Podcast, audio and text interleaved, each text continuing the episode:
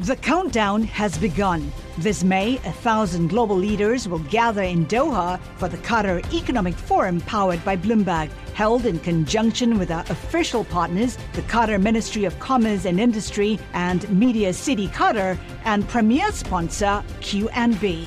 Join heads of state, influential ministers, and leading CEOs to make new connections and gain unique insights. Learn more at QatarEconomicForum.com.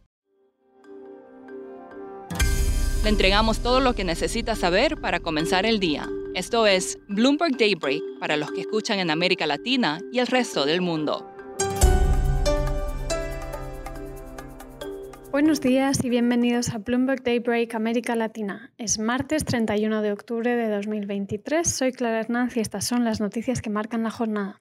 Los bonos del Tesoro avanzaron gracias a que el Banco de Japón dio un paso menor de lo esperado hacia la normalización de su política monetaria. Aún así, en última instancia, presionará al alza los rendimientos mundiales, según AMP. Los futuros bursátiles vacilaron, el petróleo subió, mientras que el dólar y el oro apenas variaron. El euro creció tras la caída de la inflación en la zona euro.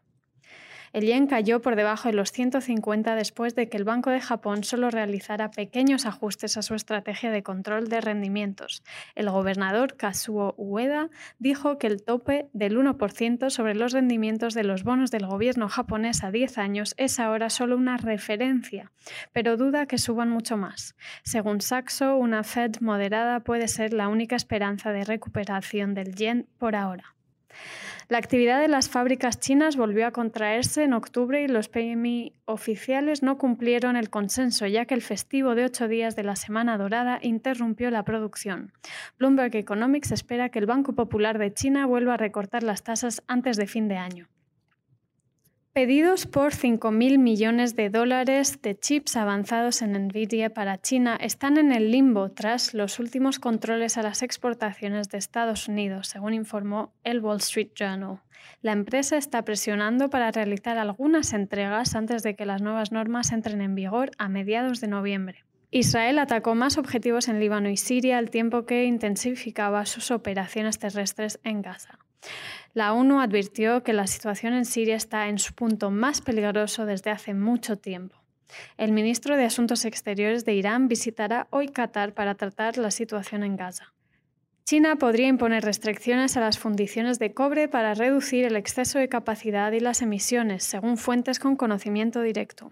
Una posibilidad es que las fundiciones terminen los proyectos existentes antes de que se impongan las restricciones a mediados de la década.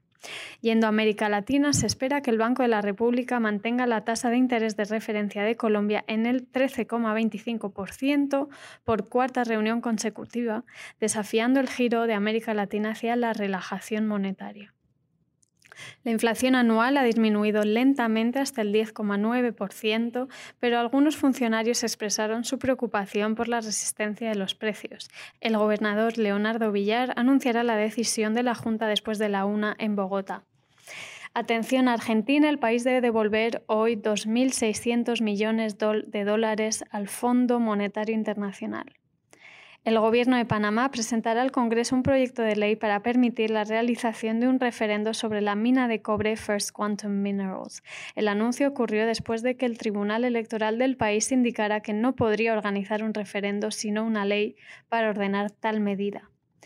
El presidente Joe Biden recibirá el viernes a casi una docena de líderes de todo el continente americano en el marco de la creación por parte de su administración de un nuevo foro para reforzar la competitividad regional, abordar la inmigración y sus causas y proponer a Estados Unidos como alternativa geoestratégica a China. Entre los líderes que se esperan que lleguen a Washington figuran el primer ministro canadiense Justin Trudeau, así como jefes de gobierno de Chile a Perú, según personas familiarizadas con la planificación. La sesión del viernes se centrará en profundizar en las relaciones comerciales y financieras. Por último, Lionel Messi ganó su octavo balón de oro, el galardón más prestigioso para un futbolista. La española Aitana Bonmati se llevó a casa el premio femenino por primera vez. Eso es todo por hoy. Soy Clara Hernández. Gracias por escucharnos.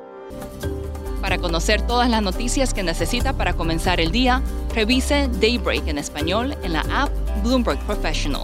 También puede personalizar Daybreak para recibir las noticias que desee Eso es todo por hoy. Sintonice mañana Bloomberg Daybreak